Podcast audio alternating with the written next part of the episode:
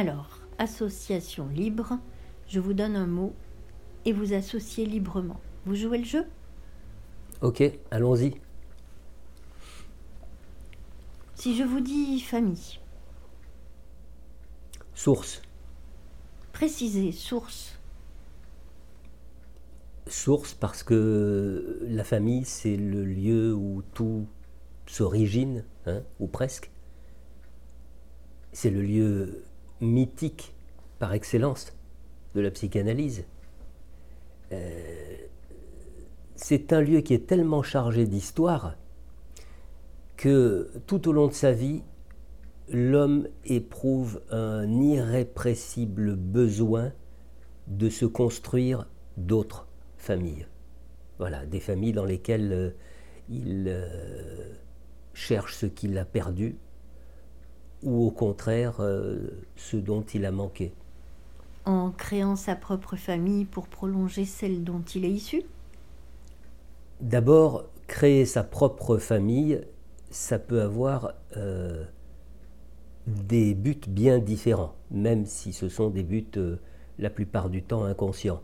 On peut, on peut se construire une famille pour prolonger, comme vous le dites, ce qui a été. On peut le faire aussi pour euh, corriger ce qui nous semble avoir été défaillant dans notre propre famille. Et puis en dehors des, familles que l'on crée soi-même, il existe euh, ce que j'appelle des familles de substitution, ou des familles euh, d'accueil. La vie associative, par exemple, dans laquelle nous nous agrégeons à, à des personnes qui partagent un sujet qui nous ressemble. Donc nous allons vers ces personnes parce que nous reconnaissons en elles une partie de nous. Et c'est la même chose pour le, les partis politiques, pour les sectes, euh, et c'est aussi ce qui se passe euh, euh, en franc-maçonnerie. Est-ce que, est que vous vous rendez compte? En, en maçonnerie, il y a des frères, il y a des sœurs, il y a une veuve dont le mari a été lâchement assassiné. Euh, Qu'est-ce qu'on peut demander comme plus merveilleuse scène sur laquelle on joue, on rejoue, on, déjoue tous les drames de notre vie? Alors vous voyez, euh, dans toutes ces familles d'accueil ou de substitution, nous ne savons même pas que nous reproduisons la plupart du temps une histoire ancienne, ou que nous tentons de la corriger, de la réécrire. Si je vous dis sens, Sens au sens de signification? Comme vous l'entendez, Ben, D'un côté, j'entends le mot comme euh, euh, direction, une direction choisie inconsciemment tout au long d'une d'une analyse, et puis, et puis je l'entends aussi euh, comme signification, et, et puisqu'il est question euh, ici d'association libre, ben, je dirais qu'en psychanalyse, le plus important, c'est de ne pas chercher de sens hein, euh, au sens de la signification. C'est-à-dire qu'il faut pouvoir parler sans chercher à produire quoi que ce soit. Et je trouve que justement, quand on se laisse aller, euh, vraiment aller à ces moments presque, euh, comment dire, hors de soi, tellement on ne se préoccupe plus de l'intérêt de ce que l'on dit, on ne se préoccupe plus du fait de juger si euh, c'est intéressant, si c'est cohérent, logique, acceptable, etc., etc.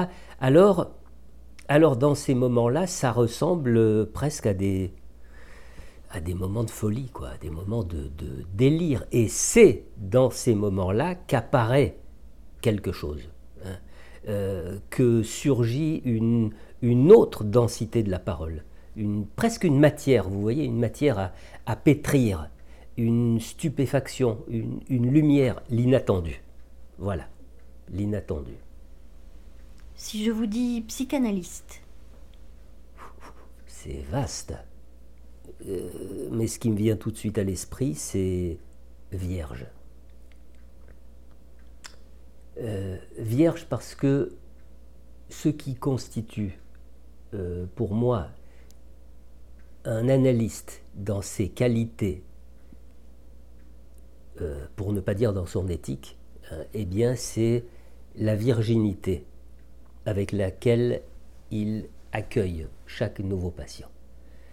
Euh, c'est-à-dire un accueil qui doit se faire dans une totale absence de savoir, dans une absence de prétention à savoir comment résoudre les difficultés de, de cette personne, les difficultés qu'elle vient déposer devant nous. Et puis j'ai dit chaque nouveau patient, mais euh, je vais encore au-delà.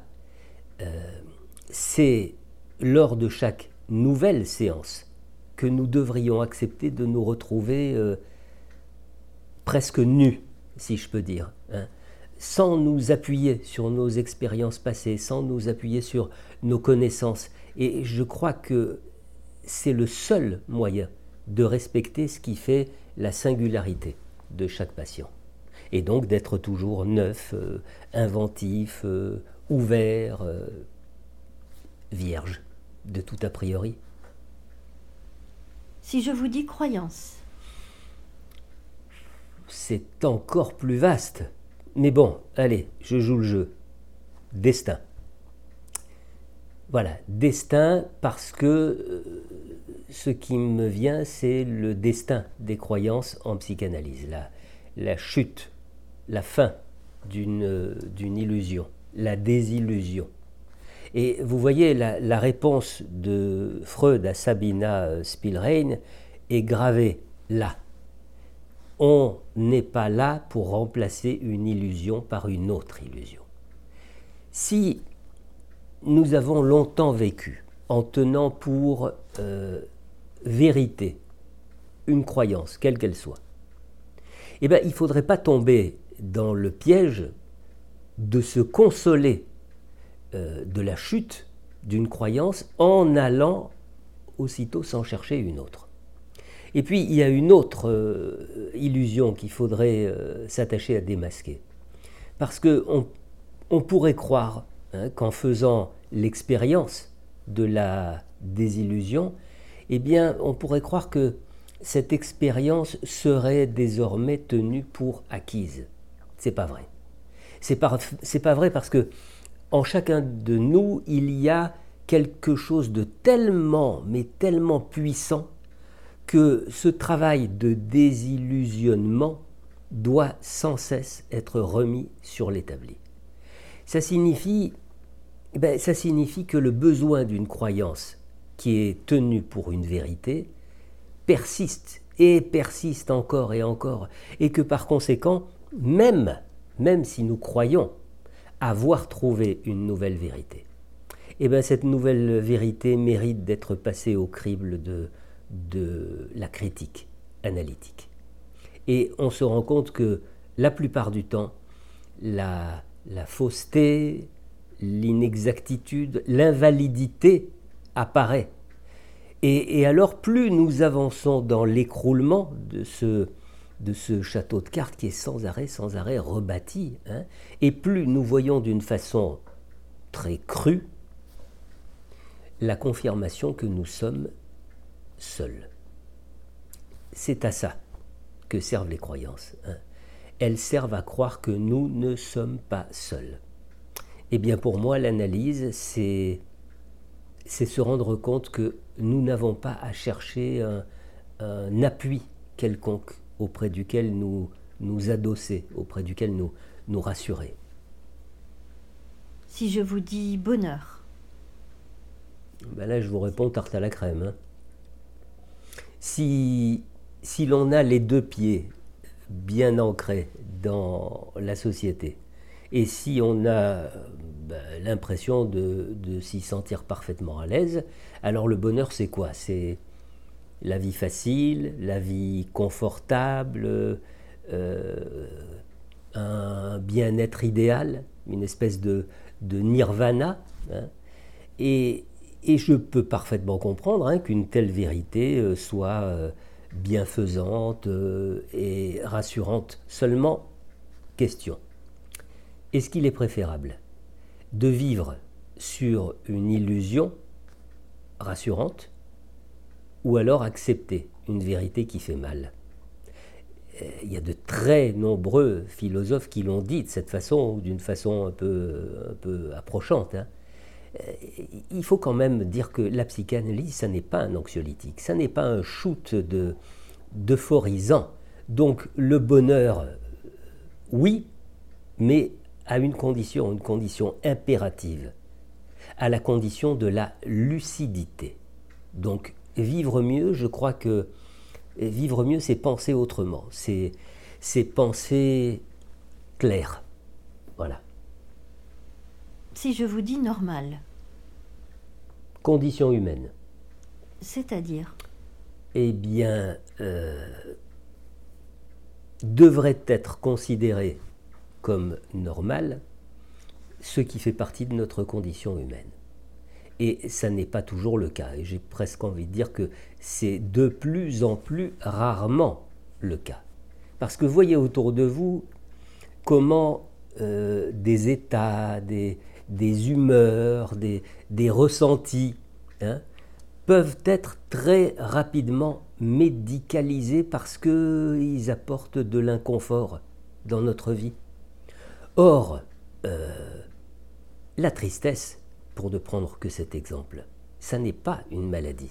L'angoisse, ça n'est pas une maladie. Alors, que ce qui relève de la maladie soit traité par la médecine, euh, oui, évidemment, mais tout le reste, tout le reste, ne peut pas faire l'économie de la parole, du passage par la parole. Je crois que la soumission à la croyance en une toute-puissance de la science et de la médecine, c'est un, c'est un évitement illusoire de ce qui fait notre condition humaine.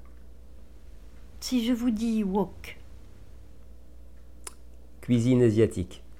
Et c'est tout? Oui, c'est tout parce que sinon ça va faire monter ma tension.